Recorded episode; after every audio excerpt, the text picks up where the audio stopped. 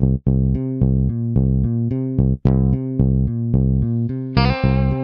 the Pitch. Der Sportpodcast mit Benny und David.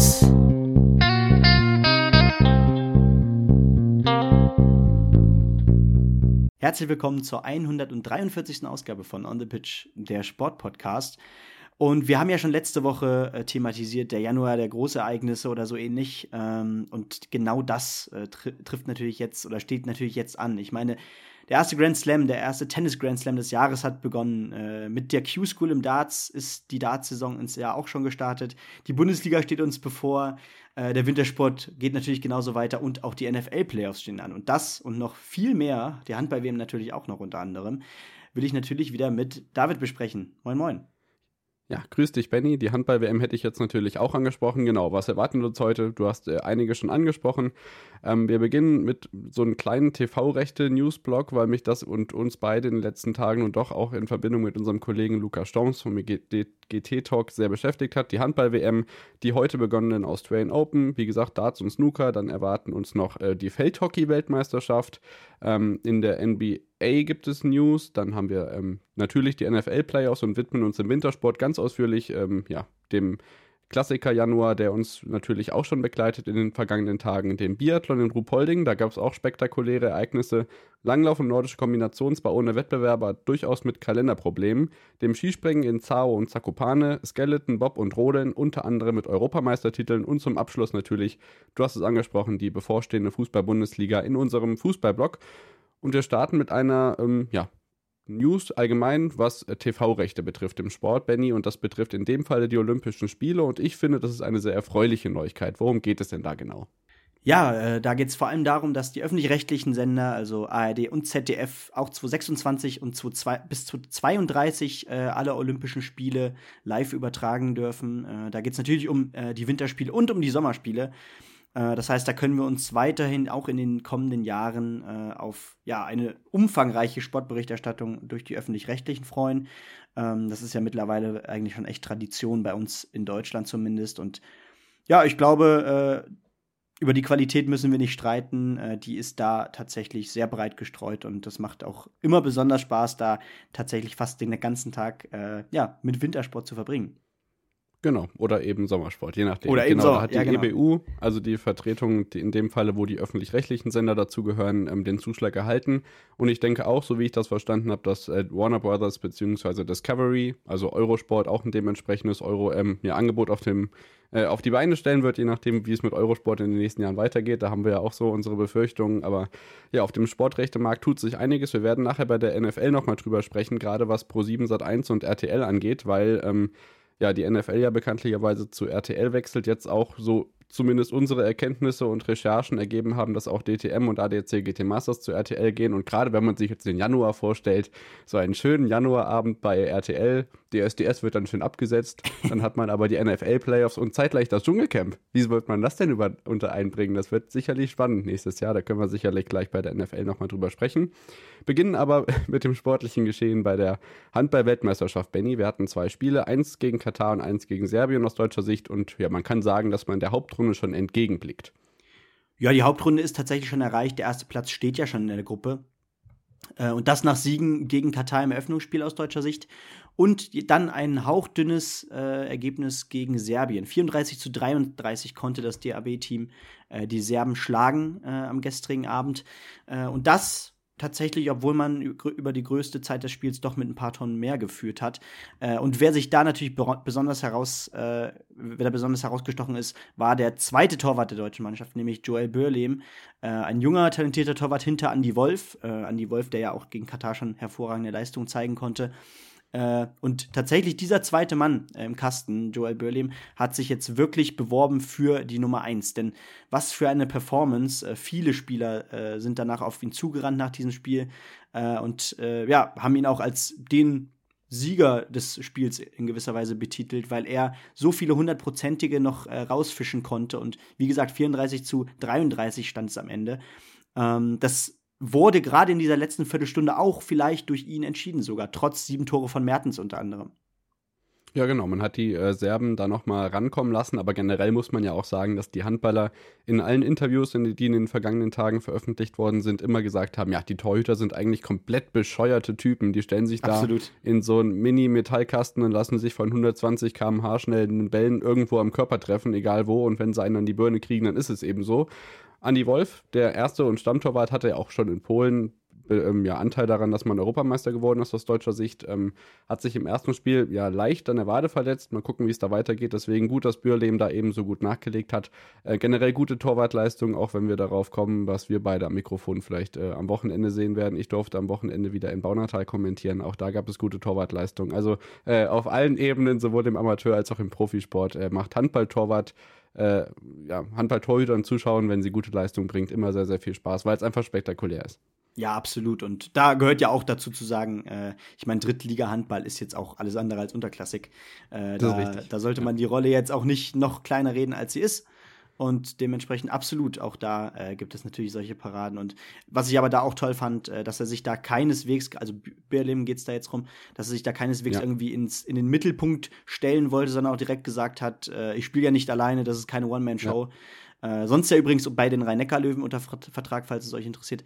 Und ja, äh, ich bin gespannt, wer dann, also wahrscheinlich wird er dann tatsächlich wieder im dritten Spiel gegen Algerien auch noch im Tor stehen, gerade weil man wahrscheinlich mit Andy Wolf doch noch ein bisschen vorsichtiger umgeht. Vielleicht geht es da ja in, in Richtung Hauptrunde dann wieder.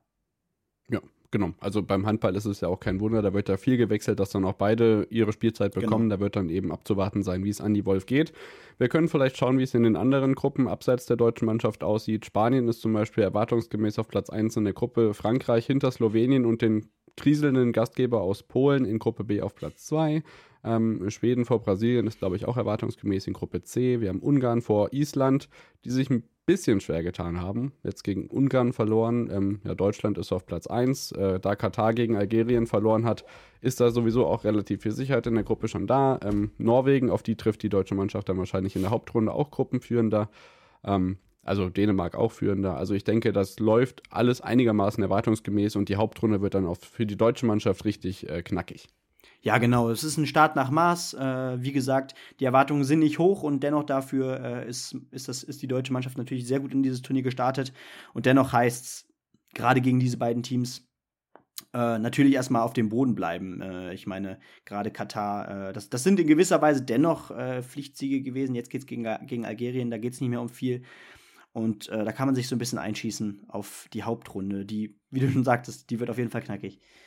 Genau, am morgigen Dienstag um 18 Uhr dann die Partie wieder in Katowice gegen Algerien, die dann die Vorrunde abschließt. Ja, uns beide kann man aller Voraussicht nach am Samstag dann nochmal auf Sport Deutschland TV hören. Da wird es äh, in Baunatal wieder ein Drittliga-Handballspiel geben, bei dem wir beide kommentieren. Ich durfte am vergangenen Samstag schon ran. Generell auch interessant, weil dadurch, dass ja die Profiligen in Deutschland im Moment pausieren, sind die Top-Schiedsrichter verfügbar. Also wir hatten ja jetzt in Baunatal am Samstag ein Duo, was beim Final vorgepfiffen hat ähm, dass auch äh, ja zum Beispiel schon die äh, Bietigheim-Dame in der Liga gepfiffen hat und so. Also wirklich cool, dass man da solche großen Namen auch auf der Platte sieht, jetzt im unterklassigen Liga-Bereich.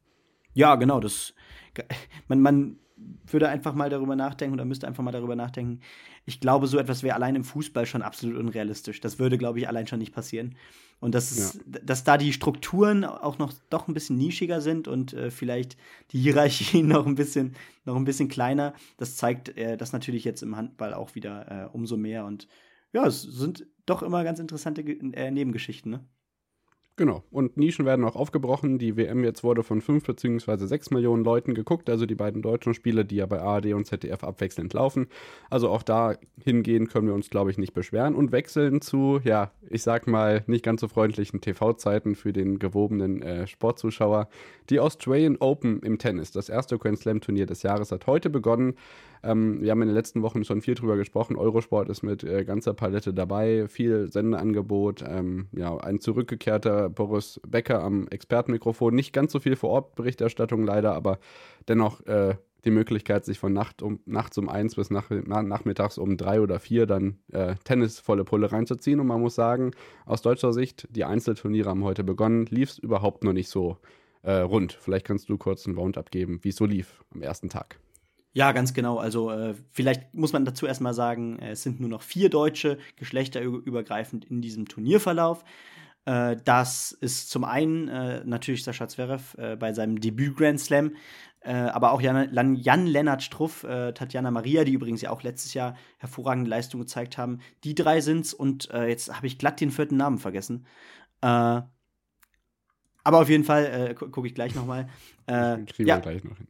Die, die erste kein, was, was erstmal keine Überraschung war, ist, dass äh, ja, Jule Niemeyer auch eines der aufstrebendsten Talente, oder wahrscheinlich das aufstrebendste Tennistalent aus Deutschland momentan, gegen die Nummer 1 der Welt, Iga Swiatek, äh, ausgeschieden ist. Mit 4 zu 6, 5 zu 7 unterliegt sie da der Polin äh, und ja, zeigt damit eigentlich trotzdem wieder, äh, wo es für sie hingehen kann. Also auch die Top-Athleten kann sie, oder Athletinnen in dem Fall natürlich, kann sie äh, auch bei den ganz großen Events herausfordern. Und äh, ich glaube, die Niederlage, auch wenn es in zwei Sätzen äh, entschieden wurde, äh, ist knapper, als es jetzt erstmal klingt.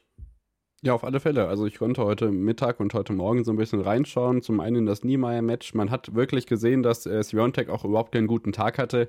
Ähm, viele Fehler auch zugelassen hatte, Bälle, die nicht übers Netz gingen und Niemeyer dann auch nicht in letzter Konsequenz das Spiel zu Ende gespielt hat. Also äh, 6 zu 4, 7 zu 5 ähm, zeugt jetzt erstmal nicht von überaus großer Dominanz, aber dadurch, dass es eben zwei Sätze sind, wirkt es eben trotzdem so. Es war aber auf jeden Fall sehenswert. Was hatten wir noch an Top-Partien heute im Damenfeld? Da muss man eigentlich gar nicht mehr so viele Sachen nennen. Es gab auf jeden Fall noch keine großen Favoriten, die ausgeschieden sind. Zakari ist weiter, Korpatsch, wie gesagt, ausgeschieden gegen Emma Raducanu. Siegemund erwartungsgemäß. Ähm, Eva Lüss bei ihrer Grand Slam-Premiere im Hauptfeld ähm, auch verloren, aber immerhin einen Satz gewonnen. Das ist auf jeden Fall auch erfreulich. Da hat sich auch ähm, Barbara Rittner, die ja die Damen im Tennissport im, in Deutschland auch ja, mehr als nur gut betreut, auch schön drüber gefreut. Äh, da geht es auf jeden Fall bergauf und da müssen wir uns über Talente keine Sorgen machen. Bei den Herren hatten wir heute unter anderem Siege für Medvedev.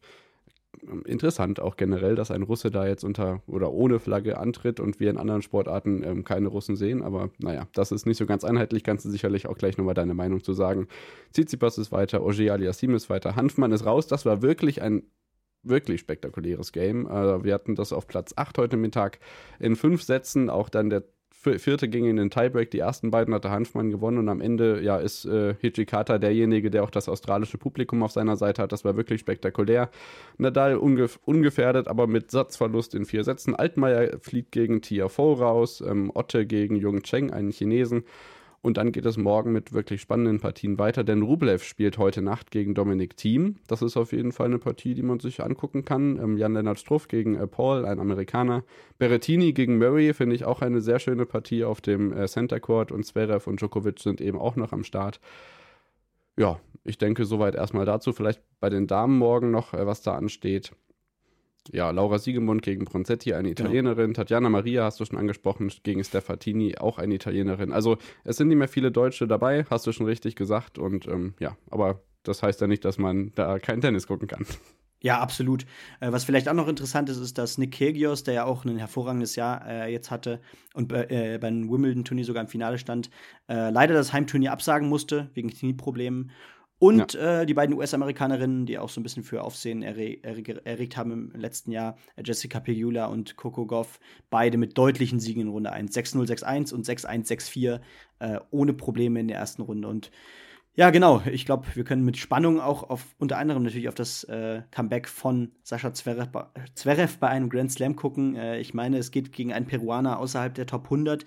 Das sollte zum Start ein machbares Los sein äh, und Varias ja. heißt der gute Mann. Ja, genau. Alles andere muss man da gucken, wie weit es geht. Ich meine, überhaupt ist es erstmal wichtig, dass Zverev wieder zurück im professionellen Tennis ist. Genau. Für die Doppel geht es dann zum Beispiel am Mittwoch los. Da haben dann Andreas Mies, Tim Pütz, Oskar Otte alle ihre ersten Partien. Es gibt kein Deutsch deutsches Herrendoppel. Äh, Pütz spielt da mit Mahu noch zusammen. Aber auch der ist schon, äh, also beziehungsweise die Erstrundenpartie ist da abgesagt. Also auch da geht es dann los im Doppelfeld. Und ähm, ja, die nächsten Tennistage und Wochen sind dann wirklich gut voll. Ähm, ich glaube, am nächsten Montag ist spielfrei. Das ist immer ganz gut für uns, dann vor dem Viertelfinale zu gucken, was in den ja. ersten vier Runden passiert ist.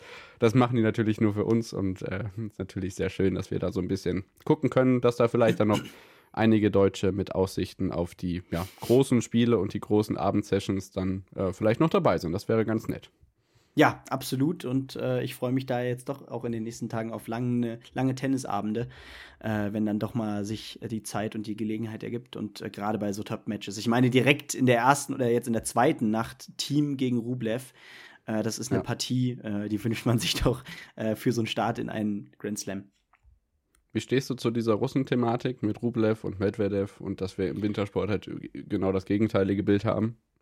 Also ich, ich finde, man, man muss, muss differenzieren, weil erstens gibt es Sportverbände, ähm, vielleicht kann man dazu in gewisser Weise auch den, den Wintersport teilweise zumindest zählen, ähm, in denen doch sehr staatsnah agiert wird. Im Tennis ist ja doch, äh, ja, Tennis ist ja doch irgendwie ein Einzel- äh, oder Außenseitersport, das heißt, äh, naja, Einzelgängersport eher vielleicht.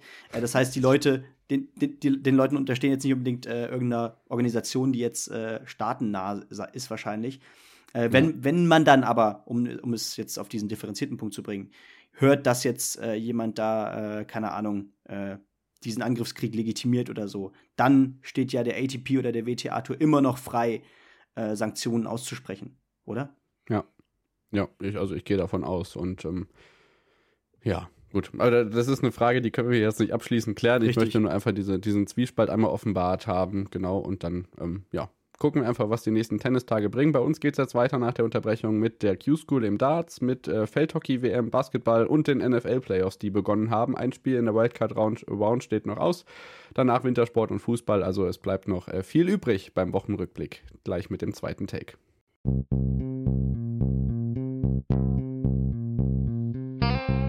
On the Pitch. Der Sportpodcast mit Benny und David.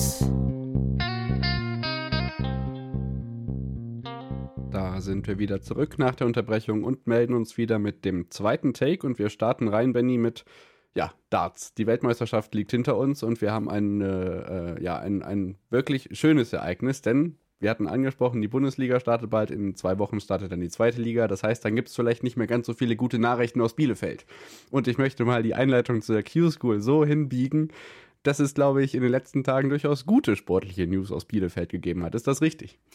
Das ist richtig und vor allem nicht nur gute, sondern auch vor allem überraschende. Also ähm, du willst natürlich äh, auf den neuen Tourcard-Holder aus deutscher Sicht hinaus, äh, nämlich äh, Pascal Rupprecht.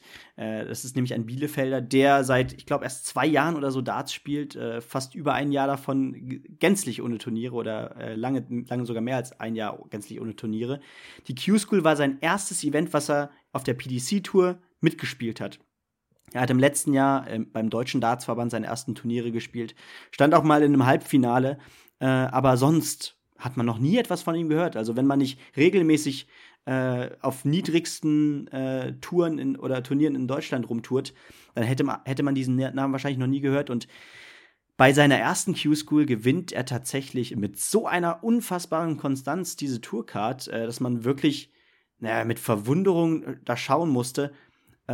Wie gesagt, die Q-School äh, besteht ja aus zwei Stages, also die First Stage und die Final Stage. Man muss sich erstmal, wenn man nicht gerade seine Tourcard verloren hat, ähm, so gesehen in der First Stage sich beweisen und qualifizieren für die Final Stage, wo es dann um die Tourkarten geht. Und auch dort hat schon Rupprecht solch, solche tolle Performances gezeigt. Also da hatte sich eigentlich alles zwischen 85 und 95 bewegt. Unfassbar solides Niveau. Und auch schon am vorletzten Tag machte er, äh, also von vier Final Stage Tagen, dann am dritten Tag machte er bereits ja, am Ende dann sogar die Tourcard perfekt und ließ dann den letzten Tag sogar aus. Äh, das ist natürlich sehr erfreulich. Und es ist nicht nur der einzige deutsche Starter, äh, der tatsächlich eine Tourcard bekommen hat, David, denn auch Daniel, glücklicherweise, ja. Glücklicherweise Daniel Klose, äh, auch ein erfahrener Spieler, der im letzten Jahr auch auf der Challenge Tour besonders gut war, ist jetzt der älteste Tourcard-Holder. Ich glaube, er ist mittlerweile Mitte 40 ähm, und hat auch echt starke Performances abgeliefert. Äh, ein Match, glaube ich, sogar mit einem 112er Average beendet. Also äh, da sieht oh. man schon, wo es hingehen kann. Äh, bisschen schade, mhm. dass Max Hopp dann leider keine Tourcard bekommen hat. Äh, der hat äh, insgesamt, glaube ich, ein ganz angenehmes Niveau gespielt. Hat leider am Ende, glaube ich, um acht Plätze die Tourcard verpasst. Es kriegen ja, glaube ich, 14 Leute äh, bei der EUQ School eine Tourcard. Er wurde dann eben 22. glaube ich. Und äh, vielleicht noch interessant für alle anderen. Äh, bei der UK Q-School hat Fallon Sherrock leider auch die Tourcard verpasst. Ich glaube, ein Punkt hat ihr gefehlt. Das heißt, es wäre, es wäre noch ein weiterer Sieg gewesen in diesen vier Tagen. Dann hätte sie den Tourcard. So scheitert sie erneut, diesmal aber immerhin knapp. Also auch sie hat gute Leistungen gezeigt. Und wir haben den ersten Filipino auf der Tour, äh, Christian Perez, äh, der auch schon bei der WM am Start war. Ja, stimmt. Krallt sich die erste Tourcard aus philippinischer Sicht. Aber es kann noch knapper werden bei der UK Q-School, oder? Da gab es noch so ein kleines Missgeschick. Ja, äh, es gab tatsächlich einen Engländer, Conan Whitehead, hätte der den letzten Tag ausgelassen, äh, der Q-School, äh, hätte er tatsächlich eine Tourcard bekommen. Dann wäre er in den Rängen der äh, Tourcard geblieben. Äh, und das liegt daran, dass er äh, in der ersten Runde am vierten Tag dann eine relativ deutliche Niederlage einfahren musste und dadurch seine Differenz, seine Leckdifferenz noch verschlechterte. Und da ist jemand vorbeigerückt, der sich äh, die, zumindest die Leckdifferenz am letzten Tag noch verbessern konnte. Und was ist das für eine Geschichte? Also, das ist ja auch ein innerer Konflikt. Äh, Spiele ich jetzt den letzten Tag, reicht es oder nicht? Äh, ich meine, bei ja. diesen sieben Punkten, glaube ich, oder was er immer da geholt hat, das ist noch unwahrscheinlich. Ne? Das heißt, du, du, du hättest jetzt denken können, okay, komm, irgendwie hole ich mir noch diesen einen Punkt und ziehe diese letzten 32 ein. Aber wie viel Pech soll da noch dabei sein? Das ist wirklich äh, tragisch in dem Fall. Ja, genau. Wir haben natürlich noch andere Turniere in der PDC. Jetzt wurde in, in Bahrain gespielt. Am Wochenende steht das Nordic Darts Masters auf dem Programm. All das ist jetzt keine großen Schlagzeilen wert, deswegen übergehen wir das einfach mal galant. Genau, genau. Äh, wie im Snooker, aber da gibt es eine Meldung, was da sportlich bei rumkommt. In dieser von Skandalen geprägten Sportart im Moment. Rolf Kalp hat ja Kolumnen geschrieben, bis äh, die Tastatur geglüht hat über die äh, Wettskandale, die da in China aufgekocht sind. Aber auch aus sportlicher Sicht kann man immerhin sagen, dass einer mit einem ganz besonderen Nachnamen wieder einmal erfolgreich war. Ja, Judd Trump, äh, der ja auch schon mal Weltmeister war, holt sich das Masters, was ja im Alexandra Palace stattfindet. Also das erste Turnier, das erste Event nach der Darts-WM in Alexandra Palace war ein Snooker-Wettbewerb und damit auch nicht mal ein besonders wenig prestigeträchtiger, sondern ja doch ein relativ wichtiges Turnier mit dem Masters. 10 zu 8 gewinnt am Ende Judd Trump das Finale gegen den Altmeister Mark Williams. Also in einem wirklich packenden Finale und äh, das ist insgesamt sein vierter Triple Crown-Titel. Äh, Triple Crown-Titel, das sind so die die Spieler, die äh, ja die drei eines der drei wichtigsten Turniere in der Snookerwelt gewinnen. Das hat Judd Trump jetzt auch noch mal gewonnen. Äh, auch das Turnier hat er generell schon mal gewonnen. Das war 2019 und damit startet er ja durchaus gut in dieses neue Jahr. Genau, das neue Jahr, natürlich geprägt von Winter oder hier in Marburg auch von Hochwasser. Würde man sagen, zum Winter passt vielleicht Eishockey ganz gut. Da bringen wir euch natürlich dann auf den Stand, wenn es da in die entscheidenden Saisonphasen geht. Aber was wir euch sagen können aus dem Hockeysport ist, dass die Feldhockey-Weltmeisterschaft im Moment stattfindet. Und was die Herren da bei der Weltmeisterschaft in, ich glaube, was hast du gesagt, Malaysia ähm, so geleistet haben, das kannst du uns jetzt auch verraten. Nein, Malaysia hat auf jeden Fall teilgenommen. Ich kann dir leider gerade nicht sagen, wo es Das kriege ich in der Zeit raus. Dann muss ich mir was zum Sportlichen sagen. Ja, ganz in Indien findet die Hockey-WM statt, sorry. Ah, äh, genau, Indien auch am Start. Und ja, die Hockeyherren sind durchaus gut in diese Weltmeisterschaft gestartet. Mit 3 zu 0 schlugen sie die Japaner im ersten Spiel. Und da geht es jetzt direkt im zweiten Spiel gegen die Belgier, also gegen die aktuellen Weltmeister, tatsächlich schon um das Weiterkommen in die K.O.-Runde. Und äh, das ist natürlich eine tolle Ausgangslage. Äh, und so kann es weitergehen. Äh, ich meine, wir können jetzt hier mal gucken, äh, gegen wen es noch in der Gruppe geht, weil das natürlich auch immer spannend ist, weil wenn man gegen den Weltmeister verliert, wäre das natürlich äh, kein Riesending. Es geht äh, gegen Südkorea dann noch im letzten Spiel. Äh, Belgien hat Südkorea im ersten Spiel übrigens 5 zu 0 geschlagen. Das heißt, mhm. das wird ja, ein hartes Spiel gegen Belgien, aber auch im Feldhockey ist ja die deutsche Mannschaft durchaus erfolgreich gewesen in den letzten Jahren. Genau, wir hatten ja vor kurzem auch die Europameisterschaft äh, bei Herren und Damen im Hockey. Da lief es ja auch für beide ganz gut. Und generell muss man auch sagen, dass sie dann ganz begeistert sind, was da in Indien, das ist nicht Malaysia, das ist Indien, was da an Stimmung passiert, weil das sind ja diese Länder, in denen Cricket ganz groß ist. Und ich glaube, mhm. das ist jetzt sportlich vielleicht nicht total äh, verbrüdert miteinander, aber man kann es in gewisser Weise schon vergleichen. Auf jeden Fall ist da auch eine Hockeybegeisterung da und irgendwie, was da berichtet wird von 15.000 Hockey-Zuschauern, das würde man, glaube ich, hier auch nur schwer zusammenkriegen. Genau. Und da sei vielleicht auch noch gesagt, der Gruppenerste kommt direkt ins Viertelfinale. Und da hat der Bundestrainer auch nochmal gesagt, äh, wir sehen uns auf Augenhöhe mit Belgien. Das heißt, am Dienstag, also am morgigen Dienstag um 14.30 Uhr, können wir uns äh, ja hoffentlich ein Spektakel ansehen. Äh, ich bin sehr gespannt auf dieses Spiel und die Daumen sind gedrückt. Ja, dann kommen wir zum Basketball. Da kann ich aus der NBA berichten, dass wir bald einen Rekord sehen werden. Und zwar ist ja Karim Abdul-Jabbar derjenige, der die allermeisten ähm, ja, Punkte in der NBA erzielt hat. Und da könnte sich jetzt einer anschicken, das Ganze einzustellen. LeBron James hat nämlich die Marke von sage und schreibe 38.000 Punkte geknackt. Er hat jetzt noch 35 äh, Punkte. Äh, 35 Punkte hat er gemacht bei der Niederlage der Lakers und der Rückstand auf Abdul-Jabbar ist jetzt 363 Zähler und ich denke, dann ist ja nicht nur der Mathematiker dabei, dass es dann keine 20 Spiele mehr dauern wird, bis er diesen Rekord knackt. Also auch da ähm, ist LeBron James eben auf dem Wege, derjenige in der NBA zu werden, der die meisten Punkte überhaupt in der ganzen Ligageschichte erzielt. Aus dem deutschen Basketball können wir euch berichten, dass es im Topspiel zwischen Alba Berlin und den Telekom Baskets Bonn, die ja die Tabellenführung äh, ja, hatten in den letzten Tagen, ähm, einen Sieg für Alba gegeben hat mit fünf Punkten, 81 zu 76 und dadurch ist Alba Berlin, die amtierenden Meister, auch jetzt wieder auf Tabellenplatz 1 mit einem Spiel weniger, die Münchner auf Platz 3 ähm, Göttingen hat äh, zwar gewonnen gegen Hamburg, aber da auch äh, Oldenburg erfolgreich war, so wie ich das sehe, gegen die Synthetics äh, aus äh, Mitteldeutschland, ist man da jetzt in Göttingen auf Rang 5 in der Tabelle. Und in der Euroleague, es hat sich ja quasi schon eingebürgert, bei uns haben beide deutschen Mannschaften mal wieder verloren. Die Bayern gegen Fenerbahce Istanbul mit 79 zu 71 und Alba Berlin gegen Real Madrid.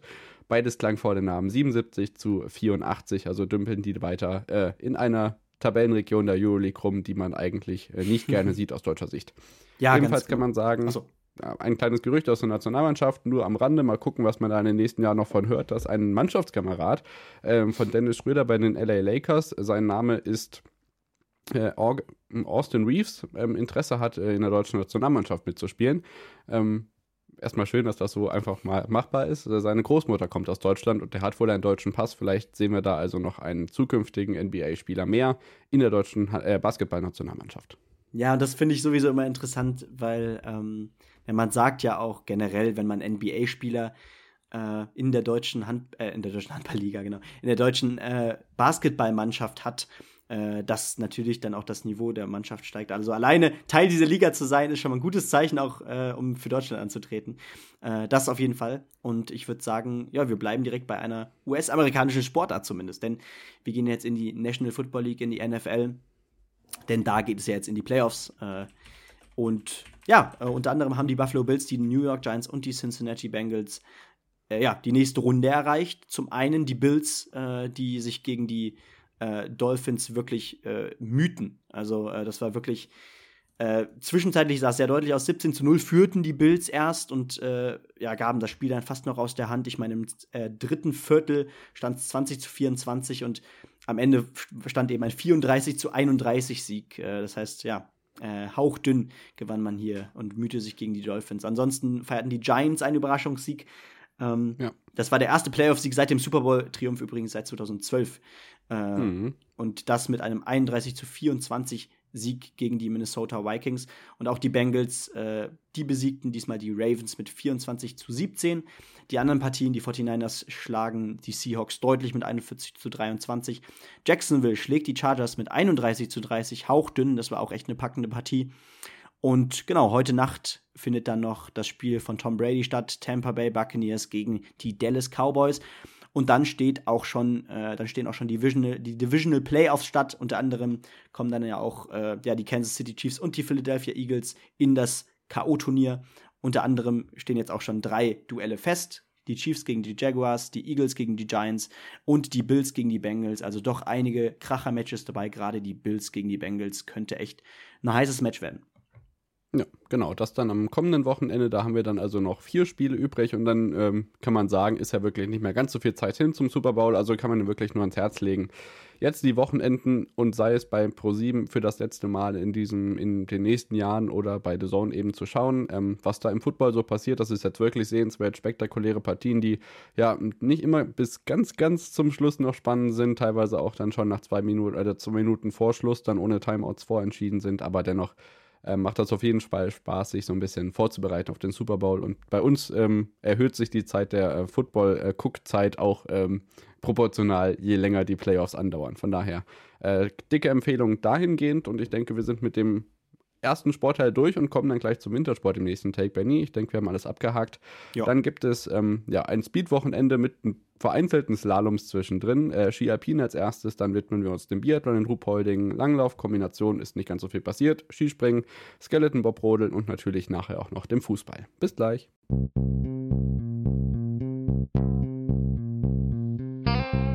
On the Pitch. Der Sportpodcast mit Benny und David. Da sind wir wieder zurück nach der Unterbrechung und melden uns wieder mit dem ersten von zwei Wintersportblocks, den wir heute für euch haben. Und nicht nur der Japanuary im Skispringen ist äh, im Gange, sondern auch der Klassiker Januar im Alpinbereich. Und deswegen widmen wir uns, bevor wir gleich zum Biathlon in Ruhpolding kommen, da war es wirklich spektakulär in, in, den letzten Tagen, zuerst dem äh, Ski Alpin. Und äh, da können wir sagen, dass wir ja zum einen einen Slalom hatten in Flachau unter der Woche bei den Damen. Michaela Schiffrin hat jetzt am Wochenende in St. Anton ja so ein bisschen Siesta gemacht, ein bisschen Pause. Das wird sich dann in den nächsten Wochen wieder ändern. Und unter der Woche war sie allerdings noch am Start. Ein Platz 2 beim Slalom eben in Flachau hinter Petra Vlova und sehr, sehr erfreulich aus deutscher Sicht Lena Dörr, die ein Podium einfahren konnte. Das haben wir in den letzten Monaten schon häufiger gehabt, dass es nicht immer so gut funktioniert hat, auch wenn der erste Durchgang vielleicht ganz gut war. Jessica Hilzinger auf Platz 8 und Emma Eicher auf Platz 9 komplettieren ein wirklich hervorragendes Ergebnis aus deutscher Sicht. Andrea Filser kann beide Durchgänge leider nicht runterbringen, endet dann am Ende auf Platz 25 und dann ja, denke ich, bleiben wir vielleicht erstmal bei den Damen und gucken darauf, was in St. Anton passiert ist. Da gab es dann äh, zwei Super Gs. Ich glaube, ursprünglich waren zwei Abfahrten, äh, eine Abfahrt und ein Super G vorgesehen, aber naja, so ein bisschen verrückt spielt das Wetter ja überall, deswegen gab es dann, wie gesagt, zwei Super Gs. Frederica Pregnone gewinnt den ersten vor Joanna Helen und Lara Gutperami, also zwei Schweizerinnen auf dem Podest. Kira Weitle wird siebte. Ähm, Katrin Hirtel-Strangassinger auf Platz 13. Emma Eicher nicht ins Ziel gekommen.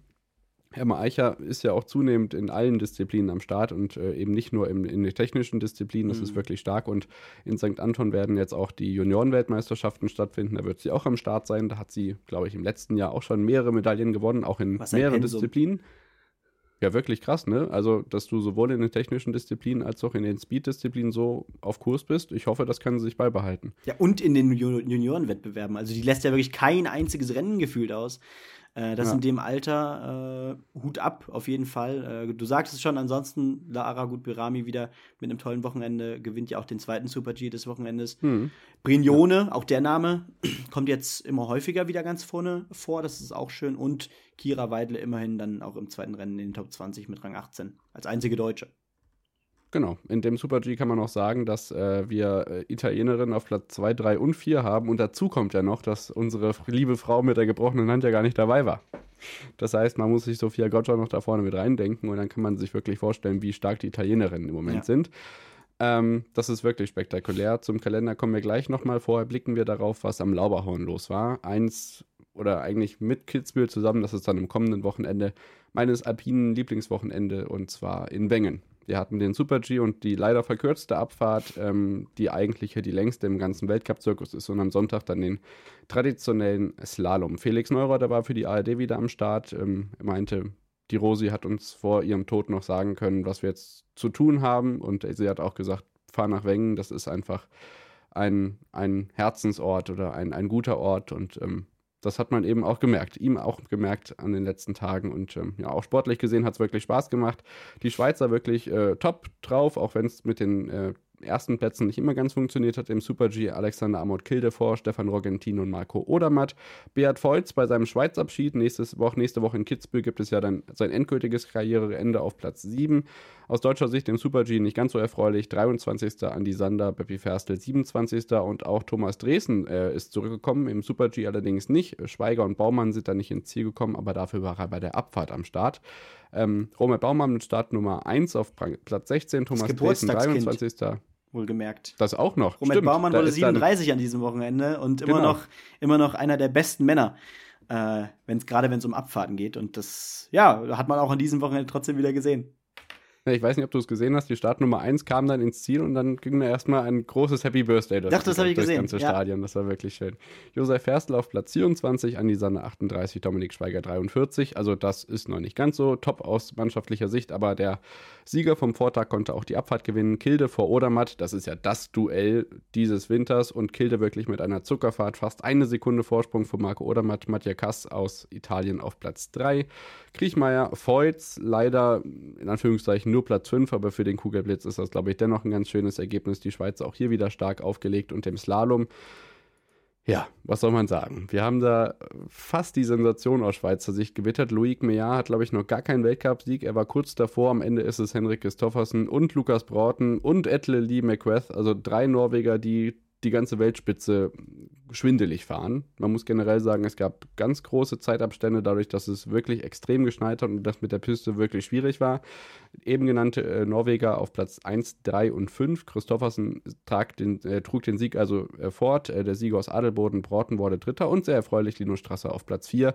Also ich denke doch ein relativ persönliches Wochenende aus deutscher Sicht in Wengen, oder? Genau, ich glaube, relativ klassisch. Äh, man hat in allen Wettbewerben so vielleicht die eine Person, die immer herausragt. Äh, besonders erfreulich natürlich der Slalom. Äh, war es ein Sla ja klar, war ja Slalom in Flachau, ne? Ähm, mit drei ja. deutschen Frauen in den Top Ten und auch sogar einem Podestplatz. Äh, also ja, ich denke, auch das deutsche Team macht sich im alpinen Skizirkus durchaus.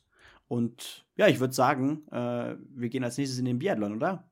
Ja, wir gucken ganz kurz, was, in, äh, was im Alpinzirkus auf uns wartet. Und zwar geht es für die Damen jetzt nach Cortina. Da wird ganz viel nachgeholt. Da gibt es jetzt äh, zwei Abfahrten, dann gibt es einen Super G, dann gibt es einen Riesenslalom, dann geht es zwischenzeitlich nach Kronplatz und dann geht es irgendwann wieder nach Cortina. Und zwar für die Männer, weil in Garmisch die Kandahar wohl doch nicht ähm, fertig wird. Da ist wirklich ganz, ganz schlimm, was die Schneebedingungen angeht. Äh, für Kitzbühel sieht es wohl ganz gut aus nächstes Wochenende.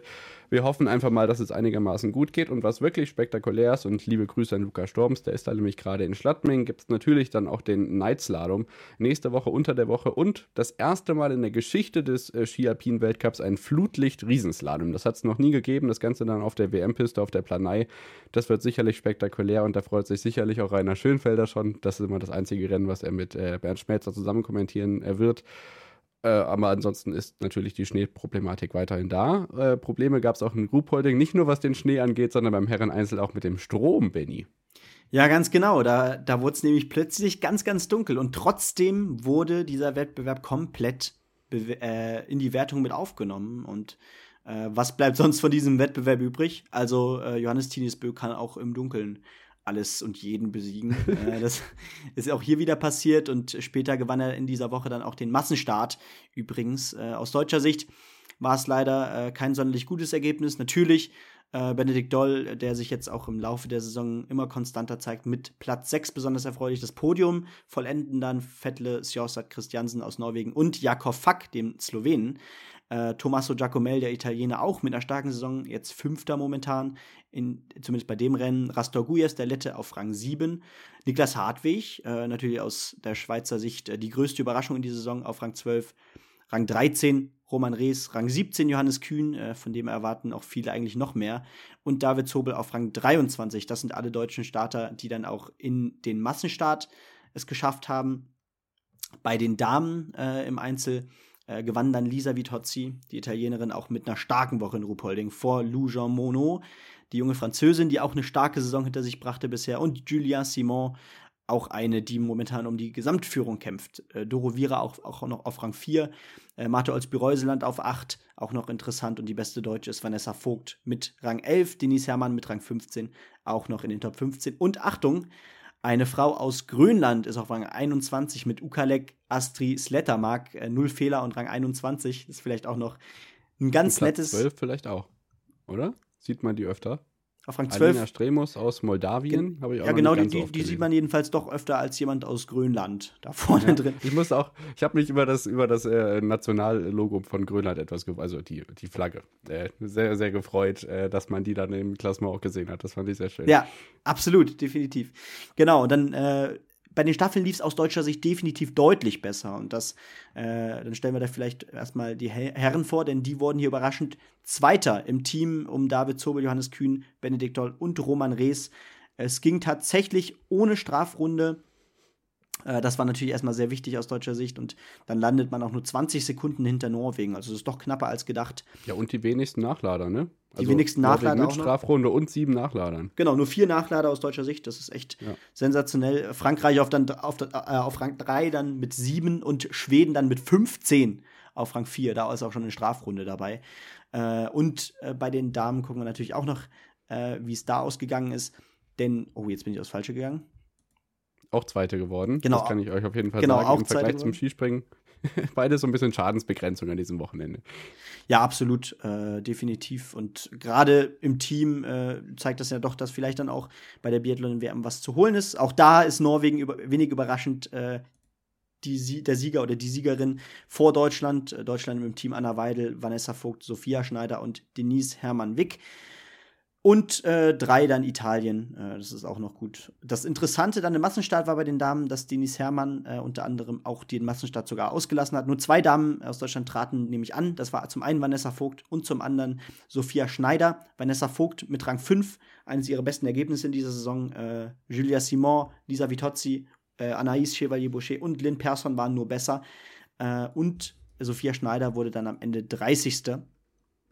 auch das sehr interessant äh, immerhin einen Punkt mitgenommen. Und auch hier konnte natürlich äh, die Grönländerin Slettemark äh, ja. auch noch ein paar Punkte holen, äh, denn hier wurde sie 28. Äh, ja, ja, ich, ich meine, das muss man auch mal herausheben, oder? Ja, voll, finde ich gut. Und dann noch. Also jetzt mehr, mehr äh, grönländische Flaggen als dänische Flaggen. Obwohl es ja quasi, ne?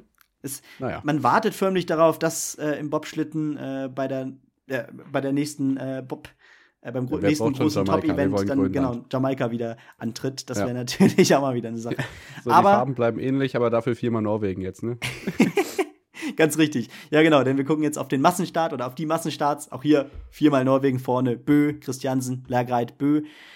Johannes Tinius Bö, ich glaube, man kann in dieser Saison wirklich sagen, äh, an dem wird äh, wahrscheinlich jeder Sieg nur dran vorbeigehen, auch bei der Biathlon-WM, die ja jetzt bald schon ansteht. Äh, der beste Deutsche war Justus Strelo, auch der äh, zeigt ja immer mal wieder, wo es hingehen kann. Sebastian Stalder, diesmal mal ein anderer Schweizer in den Top 10 mit Rang 9. Auch das ist ein erfreuliches Ergebnis. Und David, du hast ja Timofey Lapschin so ein bisschen rausgenommen, weil der in letzter Zeit wirklich oft in den Top 15 aktiv ist. Ja, voll. Also erstaunt mich wirklich. Also nicht, also vielleicht wirklich. Also das sind ja schon immer auch äh, Flaggen, die man im Wintersport, also vor allem im Biathlon in den letzten Jahren vielleicht nicht ganz so oft gesehen hat. Ja. Im Skispringen kennt man es ab und zu schon, dass da Südkoreaner mit dabei sind, aber im Biathlon verwundert es mich dann doch immer und ich finde es schön, dass er wirklich hier beständig, jetzt nicht wirklich in jedem Rennen immer unter die Top 15 äh, laufen kann und er ist ja auch jetzt nicht mehr der allerjüngste, möchte man sagen und äh, ich finde, das ist schon beachtlich, dass er jetzt in den vergangenen Tagen, ich kann ja mal so ein bisschen vielleicht seine äh, na gut, also er hat jetzt auch schon Weltcup-Saisons gelaufen. Da ist er zumindest bisher, müsste das seine beste sein, wenn ich mir das so anschaue. 29. im Gesamtweltcup 2014, 15. Ansonsten 27. in seiner Premierensaison. Das ist jetzt aber auch schon 11, 12 Jahre her. Also ich finde naja. schon, das ist eine beachtliche Form für so einen Karriereherbst, möchte man sagen. Absolut, ja. Und äh, auch er war ja, glaube ich, mal für Russland aktiv. Äh, da ist auf jeden Fall äh, der Wechsel in der Staatszugehörigkeit ja. rechtzeitig vonstatten gegangen. äh, genau, ansonsten aus deutscher Sicht, äh, Benedikt Doll vollendet noch die Top 15 mit Rang 15, Roman Rees auf Rang, 23, auf Rang 22. Der hatte die letzten drei Schießen ohne Fehler, äh, aber beim ersten Schießen äh, direkt drei Fehler. Das hat ihm dann direkt den Kopf gekostet. David Zobel 24 und Johannes Kühn mit insgesamt sechs Fehlern auf Rang 27. Das ist dann natürlich doch bei weitem zu viel. Genau. Dann geht es in dieser Woche weiter Donnerstag und Freitag mit den beiden Sprints. Am Samstag gibt es dann Verfolger und am Sonntag dann wieder Staffeln. Das Ganze in Antolz auf dem Olympiagelände für in drei Jahren. Und dann ist schon äh, Biathlon-WM in Oberhof. Man muss sagen, dass die Bahnen bisher noch komplett schneefrei sind. Es gibt Schneedepots, aber oh, ich habe wirklich ein bisschen Schiss, dass das in die Hose geht. Also zumindest jetzt, also es wird irgendwie stattfinden, aber dass die Bedingungen dann so sind, dass es da irgendwie keinen Spaß macht. Dann kommt noch Nebel dazu und dann regnet es und dann ist der Bürgsteig nass und ah, ich habe ein bisschen Schiss ist, aber vielleicht ist es ja nicht so schlimm, weil wir sind ja nicht vor Ort und haben nicht teuer Geld dafür bezahlt, weil die Ticketpreise sind schon ordentlich. Wir ja. sind dafür am 4. Februar in Willingen am Start. Ja, ganz genau. Und vor allem, ja, Oberhof ist ja doch auch bekannt für ein bisschen Nebel da in dem Kessel. Äh, das, ein bisschen. ein bisschen ist auch schön. Ne? Äh, ja, ja, und äh, man kann nur hoffen, dass die Zuschauer und natürlich die Athleten und Athletinnen äh, ja ein verschneites Oberhof mitbekommen, weil das wirklich es, es kann herrlich sein in dieser Gegend und äh, es sei uns gewünscht, dass wir da auch eine tolle Biathlon WM sehen, auch wenn es nur im Fernsehen ist dieses Jahr. Ja, genau so ist es. Und dann machen wir gleich weiter mit ähm, ja, dem nordischen Skisport. Da gab es vor allem Skispringen, Skeleton, Bob und Rodeln. Da gab es Europameistertitel zu vergeben. Und dann widmen wir uns am Ende noch dem Fußball. Bis gleich.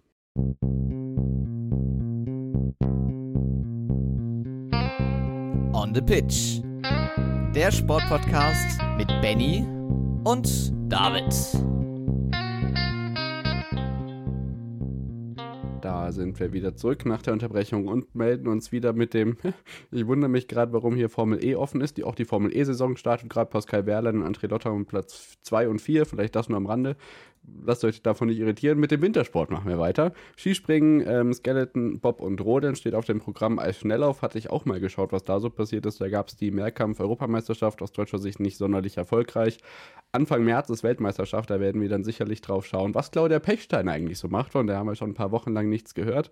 Und dann würde ich sagen, widmen wir uns äh, dem nordischen Skisport, beginnen mit dem Langlauf. Da können wir nur sagen, Pause nach der Tour de Ski, gab keine Wettbewerbe, geht in Livigno weiter, hoffen, dass der Schnee hält. Der nordischen Kombination gestaltet sich das alles etwas schwieriger. Da sollte es am vergangenen Wochenende in Klingenthal rund gehen. Im Vogtland sollten Weltcups ausgetragen werden. Hat nicht funktioniert. Nächste Woche ist schon ja schon abgesagt gewesen, letzte Woche. Jetzt hofft man im Vogtland darauf, dass man einspringen kann. Die Entscheidung gibt es morgen erst. Also da äh, will, bangt man noch darum, vor dem letzten Januarwochenende, wo das Nordic Combine Triple in Seefeld ansteht, überhaupt noch Wettbewerbe auszutragen. Es bleibt spannend. Und im Skispringen, Benny, kann man immer sagen, dass das funktioniert. Die Damen waren in Zao weiter mit ihrem Japanuary beschäftigt und die Herren beschäftigten sich so weil im sehr, sehr stimmungsvollen Zakopane. Wie steigen wir denn ein?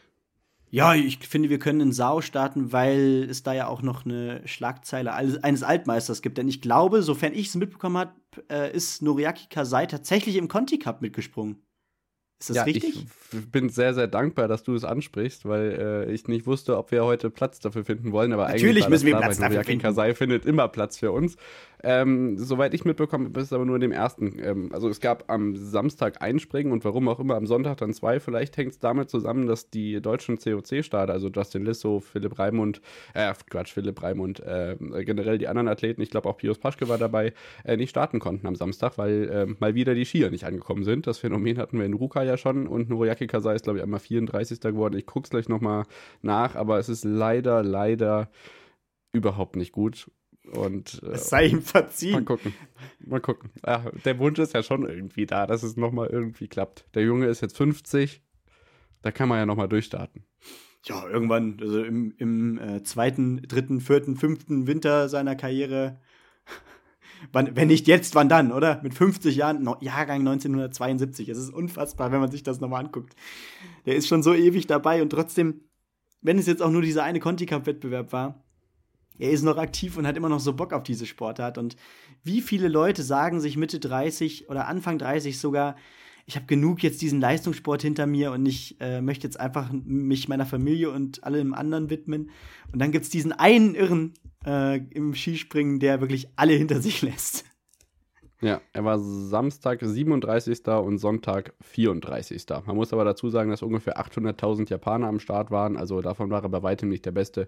Man kann nur die Daumen drücken, dass er immer noch nicht aufhört und vor allem sich nicht verletzt, das ist das Allerwichtigste und starten ähm, ja, dann auf, ne, und das ist wieder bemerkenswert. Normalschanze, immerhin ist Sau wieder mit dabei. Eigentlich bekloppt, dass genau an dieser Stelle in Schanze steht, meinte Philipp Somas, ist windtechnisch immer ein bisschen herausfordernd, aber es gab die ersten Weltcup-Springen seit langem auf dieser Schanze und das mit einer wahren Sensation, denn das, was da passiert ist, gab es so auch noch nie. Eine Kanadierin ist Weltcupsiegerin geworden. Alexandria Lutit ähm, haben wir schon oft erwähnt in diesem Podcast. Äh, auch eine der Überraschungen generell im äh, Skisprungzirkus der Damen. Holt jetzt ihren ersten Weltcup vor Eva Pinkelnick, die ja wirklich aus österreichischer Sicht oder generell in der Welt der, des Damen-Skisprings äh, am meisten abliefer, abliefert bisher. Und Chiara Kreuzer ist auf dem Podium. Also zwei Damen, die hier auf dem Podium sind, die man so in dieser Saison noch nicht gesehen hat. Und äh, genau, also Kana für Kanada ein Riesending, gerade weil bei den Herren in dieser Saison bisher kein Kanadier am Start war. Auch Mackenzie Boyd Klaus äh, war nicht vor Ort. Und äh, bei den Damen gehen die Kanadierinnen auch mal so richtig steil. Ja, da wirkt die Olympiamedaille. Ja, richtig. Äh, die Geschichte müssen wir jetzt, glaube ich, nicht nochmal aufwärmen. Haben wir schon oft, oft, oft genug gemacht. Aber die Olympia Olympiamedaille, die da ja doch im Team, im Mixteam äh, unter besonders widrigen Umständen entstanden ist, äh, die zitiert man, dann. Man hat das, das Rattern in deinem Kopf gerade schon gesehen, als ich das gesagt habe. Hm. Naja, schön. Also auch äh, gut für Selina Freitag, weiterhin äh, erfolgreicher Form. Platz 4, ja. Katharina Alters auf Platz 6 im ersten Wettbewerb, das läuft weiterhin gut. Und auch die Japanerin mannschaftlich stark. Natürlich eine beliebte Trainingsschanze. Pauline Hessler im ersten Wettbewerb 18., Luisa Görlich 20., ähm, Anna Rupprecht 30. und äh, Deutsch, äh, aus Deutschland ist niemand ausgeschieden. Jenny Rautenau, Annika Belschauer, hm, Nicole Maurer sind so vielleicht die bekanntesten Namen, die ausgeschieden sind im ersten Wettbewerb. Und dann gab es am Samstag noch eine Weltpremiere und zwar den ersten Winter-Superteam-Wettbewerb. Das Ganze wird es bei den Herren auch geben und zwar in Lake Placid und in Rüschnow, wenn ich richtig informiert bin. Ähm, wir hatten ja schon lang und breit über dieses Format diskutiert. Karl Geiger sieht nicht nur Vorteile dabei. Und bei dieser ersten Austragung konnte Österreich in Form von Kreuzer und Pinkelnick vor Pjörset und Ström für Norwegen und Althaus und Freitag ähm, zumindest einen Platz 3 für Deutschland rausspringen. Ja, und äh, das ist auch definitiv, glaube ich, im Rahmen. Ich meine, äh, gerade wenn man die zwei besten Athletinnen aus jedem Land raussammeln kann, ist das natürlich ja, besonders schwer, da nach, nach, ganz vorne zu springen. Aber mit Althaus und Freitag hat man da, muss man ja wirklich in dieser Saison, gerade in den letzten Wochen sagen, zwei fast gleichwertige Damen. Äh, natürlich, äh, ein Stück weit ist Althaus immer noch vorne, gerade mit den Weltcups, die sie in dieser Saison schon holen konnte. Aber ich meine, Selina Freitag konnte jetzt wieder ihr bestes Weltcup-Ergebnis egalisieren, wird dann ja später auch nochmal Zweite. Äh, das ist, auch dieser dritte Platz im Superteam ist wirklich nicht nur akzeptabel, sondern top. Genau, vielleicht nochmal kurz zum Format. Der Hintergrund ist der, dass einfach die kleinen Nationen mit eingenommen werden sollen in die Teamwettbewerbe, weil eben nur zwei Leute benötigt werden, um ein Team zu stellen. Ähm, dann ist die Hoffnung eben, dass es mehr Teams gibt, sodass im ersten Durchgang alle Teams an den Start gehen können. Im zweiten Durchgang dann die besten zwölf Teams, also 24 Athletinnen oder Athleten. Und im dritten Durchgang, den es dann neu gibt, das gibt es vorher bei keinem Skisprungwettbewerb außer der Skiflug-WM, den dritten Durchgang, äh, die besten acht Teams dann nochmal an den Start gehen dürfen. Hier waren zwölf Teams am Start, deswegen gab es keine 13. Mannschaft, die nur einmal springen durfte. Aber man darf gespannt sein, wie viel dann ähm, im Herrenweltcup dabei sind. Ich befürchte fast, dass wir viel weiter über die zwölf auch nicht hinauskommen werden. Ja, das kann gut sein. Und ich bin auch generell gespannt, wie gut der Wettbewerb bei den Herren angenommen wird. Ähm, ich meine, die erste Kritik kam schon unter anderem von Karl Geiger äh, was auch definitiv legitime Kritik war. Äh, ja. Und ob das vielleicht auch so eine, keine Ahnung, vielleicht doch das uneheliche Kind im Skisprungzirkus wird, im Sinne von, naja, okay, das ist ein Wettbewerb, den kann man mal auslassen, weil äh, dem rechne so ich jetzt. Die Single-Mix-Staffel des Skisprings. Richtig, zum Beispiel, dem rechne ich jetzt nicht eine sonderlich hohe Bedeutung zu. Und es sei jedem ja. verziehen, der das so sieht. Ich finde es dennoch als Zuschauer doch interessant, äh, so einen neuen Wettbewerb erstmal zu sehen und mehrfach zu sehen, um mir dann eine Meinung zu bilden, weil äh, sonst ist mir das alles noch zu vage. Genau, dann haben wir noch einen Wettbewerb bei den Damen übrig und da muss man wirklich nochmal ganz stark herausheben. Selina Freitag sammelt nicht nur äh, Top 5 Platzierung, sondern hier sogar noch einen äh, Podestplatz, denn sie wird Zweite hinter Eva Pinkenick am Sonntag in Zau, also wirklich ein schönes Wochenende. Katharina Althaus auch mit Top 10 Platzierung, Platz 7. Äh, Rupprecht auf der 13, dann haben wir Pauline Hessler auf der 24, Görlich 26 und ja, ich denke, das ist ein ganz gutes Fazit vom Japanuary gewesen und wir können rüberspringen nach Zakopane oder? Ja, klar, gerne. Top.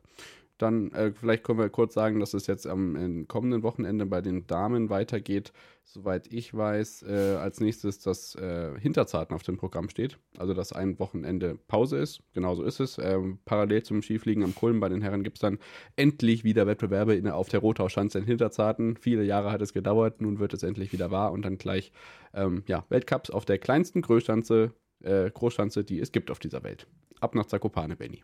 Ja, ganz genau. Und ja, wo fangen wir denn da eigentlich an? Wollen wir da äh, direkt beim Einzelwettbewerb starten? Mm, ich würde chronologisch vorgehen und ganz kurz sagen, dass Daniel Schofeni die Quali gewonnen hat, Andi Wellinger auf 4 war, was schon mal vielversprechend war, und dann zuerst mit dem Teamwettbewerb starten, weil der am Samstag lief. Ja, ganz genau. Und äh, aus deutscher Sicht auch durchaus äh, vielleicht sogar ein Stück weit überraschend erfolgreich mit Rang 3. Äh, denn äh, gerade im äh, Tourneeverlauf, ich meine, Stichwort kein Deutscher in den Top 10 der Gesamttourneewertung seit 35 Jahren, äh, das erste Mal. ja, holen jetzt die, das deutsche Team um Eisenbichler, Raimund, Geiger und Wellinger hier den dritten Platz hinter Österreich und Polen. Ähm, und damit hat man das starke slowenische Team und auch die Norweger unter anderem hinter sich gelassen. und ja, durchaus erfolgreich und äh, doch schön, dass es da bergauf geht, denn die Tendenz, zum Beispiel auch beim, beim Markus Eisenbichler, ging dann auch im Einzelwettbewerb doch in die richtige Richtung. Ja, total. Also das ähm, liegt vielleicht auch so ein bisschen an den Bedingungen. Ich hatte es bei Twitter gelesen, vielleicht liegt es wirklich dran, dass äh, die Rückenwindverhältnisse für die Deutschen jetzt doch gar nicht so schlimm waren, weil eben diejenigen, die wirklich in bestechender Flugform sind, eben nicht wirklich segeln konnten, weil es durchgehend Rückenwindbewegungen oder Bedingungen gab. Das ging am Sonntag, äh, am Samstag noch einigermaßen. Am Sonntag schien man dann mehr Probleme zu wittern, aber es ging doch einigermaßen gut durch. Ich habe mir übrigens die Flugschau-Folge mit Tobi angehört. Wir wurden in unserem Livestream, den wir nach der Vier-Schanzentournee auch bei YouTube gemacht haben, darauf angesprochen, ähm, wirklich das Innsbruck-Debakel fachmännisch auseinandergenommen hat und ich betone fachmännisch. Ähm, wirklich nochmal eine ganz dicke Empfehlung dahingehend und dieses Wochenende von Zakopane muss man sagen, ich glaube, das sollte jetzt nicht allzu sehr verblenden. Ich habe ja gesagt, wir sollten vielleicht die WM in Planitzer abwarten aber ich möchte jetzt noch nicht wieder in Stimmungsausbrüche, auch nicht in kleine Stimmungsausbrüche geraten. Natürlich war das jetzt gut, was da gelaufen ist. Ich freue mich, dass Philipp Raimund die Tournee vor mitnehmen kann, aber wir dürfen eben nicht Gefahr laufen, dass wir uns in den kommenden Wochen auf den Jungen verlassen, mhm. weil wir haben dafür eigentlich andere in unserem Team. Ja, absolut. Äh, das, das, das, muss gesagt sein, dass dann so ein junger Athlet, der seine erste Weltcup-Saison, seine erste ganze Weltcup-Saison jetzt äh, versucht hinter sich zu bringen, direkt eigentlich ins Kreuzfeuer der Medien gerät, allein weil er eben jetzt doch äh, in diesem schwachen deutschen Team äh, regelmäßig plötzlich der Beste ist. Das kann ordentlich äh, was kosten, äh, auch leistungstechnisch. Deswegen, man, man hofft da hoffen, also man hofft da natürlich, dass es jetzt auch äh, generell für die Deutschen besser wird. Mit Markus Eisenbichlers Platz 6 im Einzelwettbewerb war das der Schritt in die richtige Richtung, zumindest für Eisei. Andi Wellinger auf 11, Karl Geiger auf 14. Und da finde ich so interessant, wenn man auf das Podest guckt oder generell die Top 10, wenn man da jetzt den Platz 10 von Clemens Eigner rausnimmt, auch wenn er den Platz jetzt schon in Bischofshofen geholt hat, oder auch äh, ja, einen Eisenbichler, sind die Top 10 oder ähneln sich die Top 10 oder gerade die Top 4, 5 doch äh, in den letzten Wochen und Monaten sehr häufig. Ich meine, wir reden immer oder sehr häufig über die gleichen Sieger und äh, genau so geht es hier auch weiter. Ja, absolut. Also ähm, wir haben die Tourneefavoriten vorne auf den Plätzen 1 bis 4. Jan Hörl, mm, so ein bisschen wechselhafter mit Platz 5 über zeugt vor allem dank einen, eines starken Sprungs in Durchgang 1. Bei Kamis doch muss man eben wirklich überrascht sein. Diese Tourneeform kommt immer wie Phoenix aus der Asche. Die Frage ist diesmal, kann er sie bis zur WM in Planitza eben konservieren? Ich glaube, Marius Lindwig ist noch auf dem aufsteigenden Ast. Die Norweger vielleicht auch nicht ganz mit dem besten Gefühl an diesem Wochenende. Im Teamwettbewerb ja dann auch nur Sechste geworden, soweit ich das mitbekommen habe oder auf dem Ergebnistableau eben gesehen habe ja, also ich finde das schon erstaunlich. Manuel Fettner jetzt in dem Fall ein bisschen zurückgefallen. Ähm, Gerade erster Durchgang eher schwach. Platz 15 hier. Bei Stefan Laie muss man eben gucken, in welche Richtung das jetzt geht. Ob er dann die Rolle von Philipp Raimund übernehmen kann. Weil ich würde sagen, Philipp Raimund darf eben nicht der neue Pius Paschke sein. Also die Konstanz, auf die wir uns im Team verlassen, dem müssen wir Raum und Zeit geben, das zu nehmen, was er braucht und nicht das zu fordern, was das Team braucht.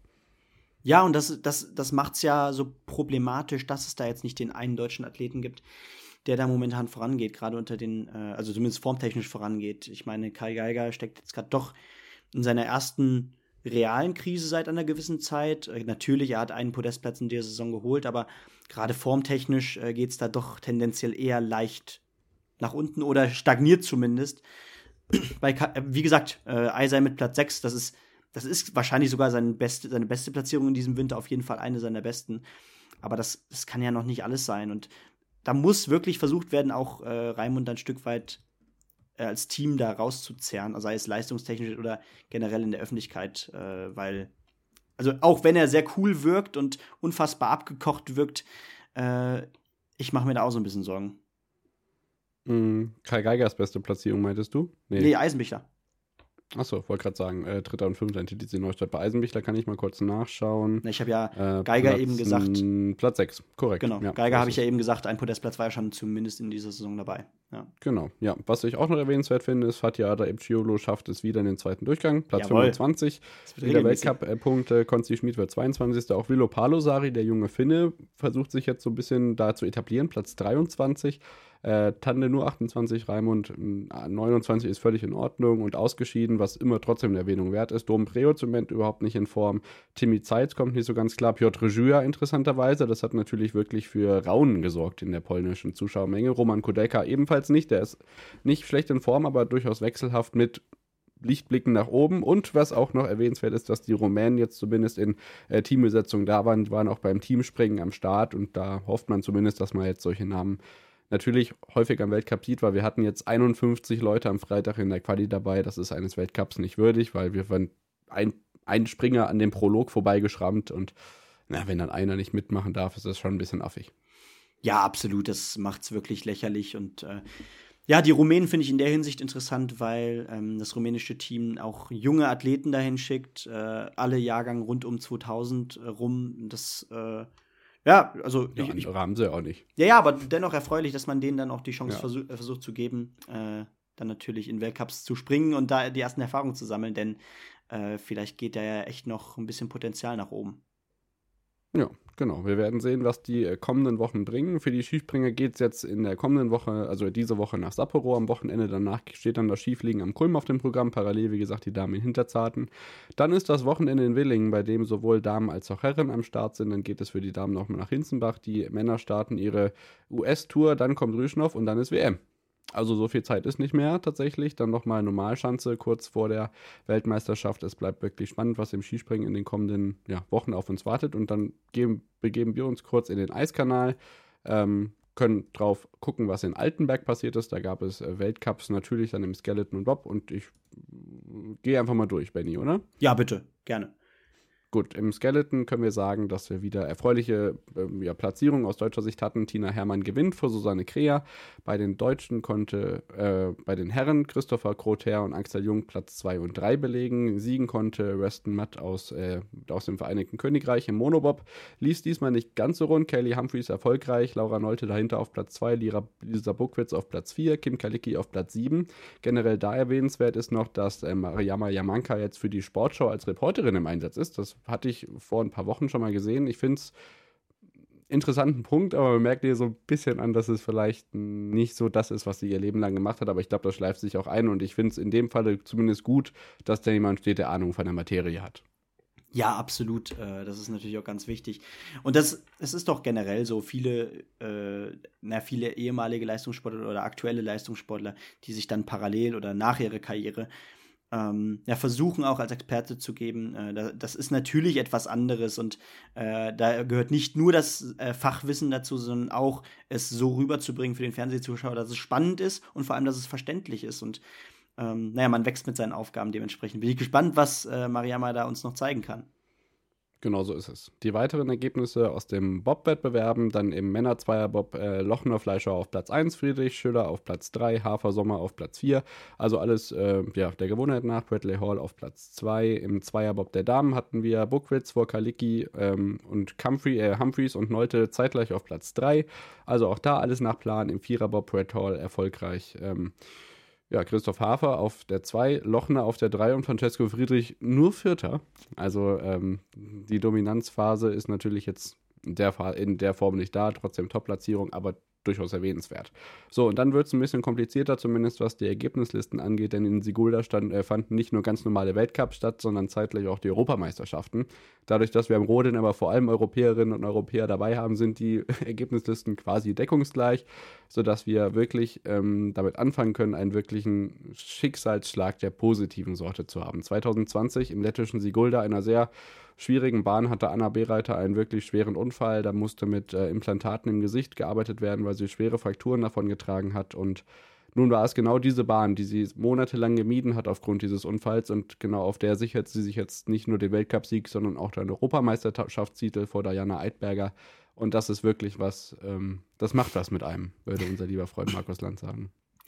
Ja, absolut. Und äh, da gehört ja auch noch dazu zu sagen, dass gerade dieser zweite Lauf äh, verantwortlich war für diesen Doppelsieg.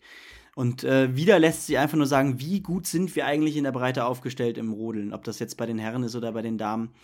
Äh, das ist jetzt besonders erfreulich und wieder zeigt es sich, ähm, ja, es, es, ist einfach sensationell, wie wir da seit Jahren agieren und äh, regelmäßig Podestplatzierungen auch bei den Top-Events einfahren. Und hier sogar wieder der Doppelsieg. Tolles Ergebnis. Genau, Eidberger auf 2, Fräbel auf 4, ähm, dann haben wir Julia Taubitz noch auf Platz 8. Ähm, also alles super, muss man sagen, bei den Herren ebenfalls. Äh, da ist es dann, was die Nicht-EM-Liste angeht, so, dass Tucker West 9. ist. Also viel Unterschied macht das dann wirklich nicht. Max Langenhahn äh, sichert sich den EM-Titel. Felix Loch wird Zweiter, ist also aus seinem kleinen Jetzt hätte ich fast vorm Loch gesagt, aber naja, also aus einer kleinen Krise etwas hochgekommen. Äh, ab HJ zumindest auf der Heimbahn mit der, mit, dem, mit der Bronzemedaille. Nico Kleischer, Dominik Fischnaller dahinter, David Nössler auf Platz 8.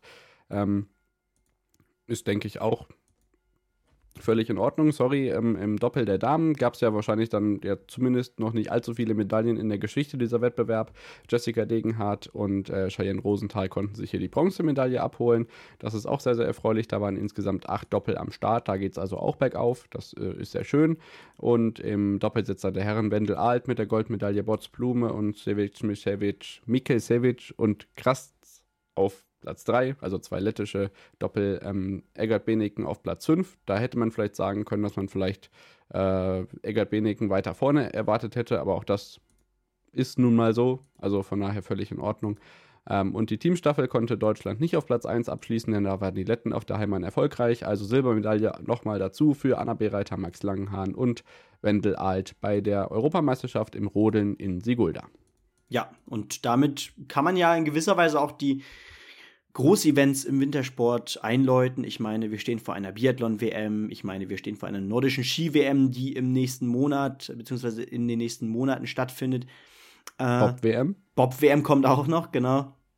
Also, äh, da kommen jetzt erst die ganz großen Highlights. Und das, obwohl natürlich äh, ja, die Saison fast schon wieder zu Ende ist. Äh, ist die Wintersportsaison geht doch wieder, zumindest ganz stückweise, aufs Ende zu.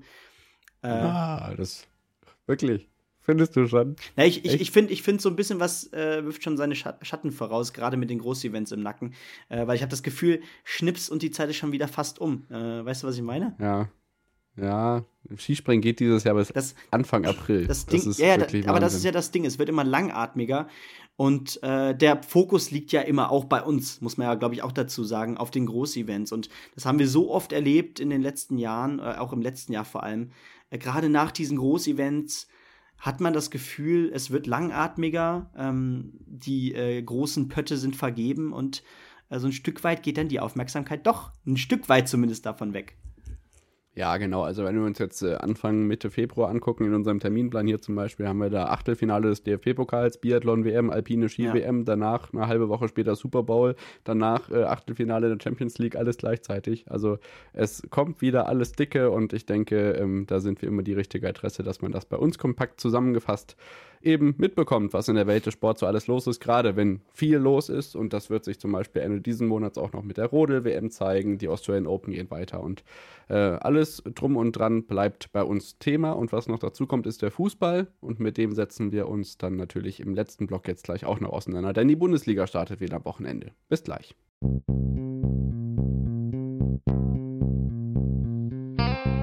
On the Pitch. Der Sportpodcast mit Benny und David.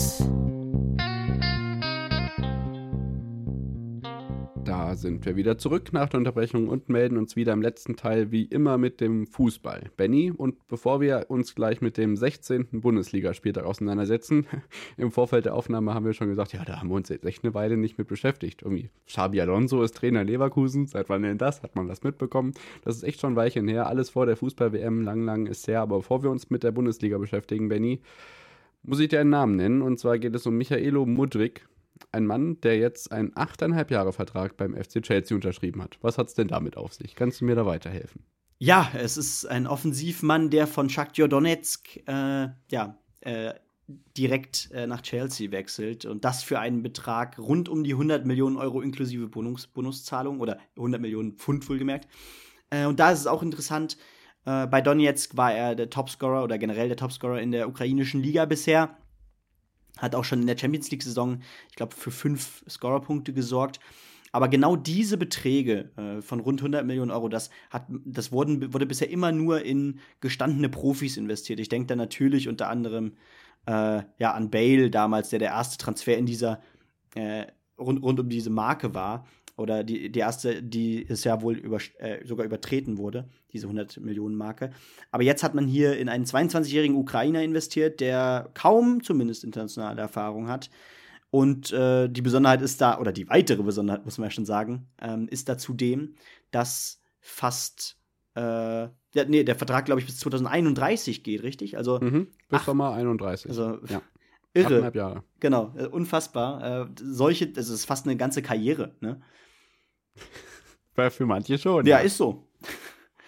Ja, also generell wird es auch spannend sein, ähm, generell Punkt 1, dass wir gefühlt vor Wochen noch darüber diskutiert haben, dass Chelsea Premier League Lizenz, keine Ahnung, Pleite, Abramovic, äh, Geld weg und Stamford Bridge ist teuer und wir wissen überhaupt nicht, wo uns der Kopf steht, auch finanziell, dass man jetzt 100 Millionen dafür locker macht. Man hat jetzt äh, Joao Felix auf Leihbasis verpflichtet und dann haben wir äh, zum Beispiel solche Leute, mit denen die ganzen beiden sich jetzt noch um Einsatzzeiten kloppen, zum Beispiel Pierre-Emerick Aubameyang oder Hakim Ziyech, Harvards, all das sind Menschen, an denen man ja erstmal vorbeikommen muss, auch spielerisch. Also das wird wirklich schwierig. Man ist relativ weit von den Champions League Plätzen weg, zehn Punkte Rückstand in der Premier League. Oh, also das ist äh, auf jeden Fall eine Mission, die Chelsea jetzt vor sich hat. Man muss dazu sagen, dass Liverpool von einem ähnlichen Phänomen steht, auch in der Krise. Wirklich spannende Strategie. Ja, und generell, äh, das war ja nicht der einzige Mann, den Chelsea geholt hat. Ich meine, klar, Chelsea äh, ist momentan in einer kleinen Krise. Man ist auf Platz 10 äh, in der Winterpause angekommen äh, und hat daneben aber auch Joao Felix zum Beispiel ausgeliehen. Benoit mhm, Badiachile, ja. Fofana, Santos für rund 140 Millionen daneben noch investiert. Ne? Ja. Äh, für Spieler, die man, äh, also natürlich äh, sowas wie äh, Joao Felix hat man gehört, aber wenn man jetzt nicht so tief im Fußball drin ist und in den anderen internationalen Top-Ligen, hat man jetzt Fofana, Badiachile oder äh, Santos jetzt auch nur im Nebenher mal gehört. Und für solche ja. Beträge, solche Spieler zu verpflichten, äh, ich bin gespannt, wie sich Chelsea in der Rückrunde schlägt. Ja, also da sind wir genauso kritisch wie der SID Sportschau-Artikel, aus dem wir diese Informationen haben. Man darf wirklich gespannt sein, wie das geht. Generell Premier League ist vielleicht noch eine Erwähnung wert. Äh, es gab das Manchester Derby am Wochenende mit dem besseren Ausgang für Manchester United, interessanterweise mit einer sehr interessanten Abseitssituation oder eben nicht. Da könnt ihr euch gerne in der Zusammenfassung selbst mal ein Bild von machen. Es war auf jeden Fall schön, mal wieder was von Wolf Fuß zu hören, auch in der Premier League. Wie gesagt, Liverpool in der Krise weiterhin nicht so ganz erfolgreich. Aus Spanien können wir euch sagen, dass im wunderschönen Saudi-Arabien. Barcelona gestern Abend den Supercup äh, mit, ich glaube, 3 zu 1 gegen Real Madrid gewonnen hat und äh, man auf sportschau.de auch ähm, das Tor des Jahres wählen kann, wo nicht nur Alexandra Popp und Lukas Podolski, sondern auch für Benny Rodrigo Salazar nominiert wurde. Also da habt ihr die Qual der Wahl. Wirklich wieder sehenswerte Treffer dabei. Und dann können wir natürlich auch sagen, dass für das Tor des Jahres 2023 spätestens ab dem Wochenende ganz viele Kandidaten dazukommen, denn die Bundesliga startet am Freitagabend mit dem Spiel RB Leipzig gegen Bayern München in die Rückrunde. Ja, und das ist doch mal ein guter Einstand in die Rückrunde. Ich meine, äh, ich habe schon vor der Folge zu David gesagt, ja, ich, ich freue mich jetzt schon wieder riesig auf die Bundesliga. Äh, natürlich kann das schnell aber wieder. Schalke ist auch da. Richtig, ja. aber, aber, aber ich bin ja dooferweise Schalke-Fan. Äh, aber naja, gut, äh, generell freue ich mich jetzt wieder auf den Liga-Alltag. Ich freue mich, dass die Champions League und die Europa League wieder losgeht gerade Champions League und Europa League, selbst sowas wirkt neben der WM in Katar plötzlich ja schon wie, äh, naja, Menschenrechtsaktivismus, wenn man so etwas guckt. Ist, oh äh, also ist ja wirklich. Endlich, endlich Champions League-Reform und keine WM in Katar mehr. Ja. ja, man muss mittlerweile echt sowas gegeneinander schon abwägen, das ist richtig. Aber klar, Bundesliga ist dann doch. Ich, ich freue mich auf diesen stückweise verhaltenen Fußball, äh, den die Bundesliga dann wieder präsentiert. Ähm, und ist das so? Da, ja, ich freue mich auf verhaltenen Fußball, weil die zweite Liga erst die Woche danach losgeht. So ist es nämlich. ja, aber verhaltenen Fußball kriegst du im, im, äh, im unteren in den unteren Gefilden in der Bundesliga genauso momentan. Also, die Schalker äh, sind ja da, ne? Die Schalker sind auch da, richtig. Ja, genau. Wir haben äh, in der Konferenz am Samstag, um euch mal ein bisschen einzustimmen, zum Beispiel die Überraschungsmannschaft Union Berlin. Die stehen, vielleicht erinnert sich der eine oder andere, auf Platz 5 in der Bundesliga-Tabelle, treffen auf äh, die TSG 1899 Hoffenheim. Eintracht Frankfurt empfängt zu Hause Schalke. Das ist schon mal ein schweres Los, was die Blau-Weißen da vor die Nase gesetzt bekommen. Wolfsburg trifft auf Freiburg. Freiburg übrigens Tabellen Zweiter vor Leipzig, möchte ich mal kurz merken. Der SC Freiburg, vier Punkte hinter den Bayern. Gut, die haben 32 Tore schlechtere Tordifferenz, aber Zweiter in der Bundesliga. Wie gesagt, in Wolfsburg. Bochum gegen Hertha. Ist halt ein Fußballspiel. 15 gegen 17. Stuttgart gegen Mainz und natürlich das Topspiel aller Topspiele der erste FC Köln. Immerhin wird stimmungsvoll gut gegen Werder Bremen. Äh, ein Topspiel unter Bremer Beteiligung, die übrigens in Tabellenplatz 9 stehen. Sehr, sehr erfreulich. Nach 15 Spielen werde ich in Frankfurt sehen in einigen Wochen. Da freue ich mich auch schon drauf. Und am Sonntag haben wir dann Dortmund-Augsburg und eine Partie, auf die ich wirklich gespannt bin: äh, Gladbach gegen Leverkusen, Sonntag 17.30 Uhr. Ja, da sind echt ein paar Kracherpartien zum Start doch immerhin dabei. Äh, ja, es ist dieser, dieser typische, dieses typische strukturierte Wochenende, das beginnt jetzt wieder. Äh, natürlich nur strukturiert durch die Sportwelt, wie immer, wie es sich gehört. Ja. Und äh, ja. auch der Fußball nimmt jetzt doch wieder größere äh, Teile ein. Aber da kommt natürlich in den nächsten Wochen doch noch einiges anderes auf uns zu, weshalb der Fußball uns nicht überlagern wird. Ja, wie immer, ganz am Ende der Episoden, das halten wir wie eh und je, weil eben Fußball erstens Überangebot an Medienformaten hat, wir aber trotzdem gerne drüber reden wollen, weil es eben viele interessiert und weil es uns natürlich auch interessiert. Aber einfach das Wichtige in der Sportwelt ist, dass es mehr als nur König Fußball gibt. Deswegen bleibt das auch so, dass der Fußball bei uns am Ende der Episoden bleibt. Und ähm, ja, wir wünschen euch eine schöne Woche bei allem, was ansteht. Schlagt euch die Nächte um die Ohren und die andere Hälfte der Nacht auch mit dem Football. Also gerade am Wochenende, du könnt in der ersten Nachthälfte Football gucken und in der zweiten dann super gleich zum Tennis wechseln. Es ist einfach super. Ihr braucht nicht mal mehr zu schlafen. In dem Sinne, gehabt euch wohl. Jawohl, bis nächste Woche. Ciao.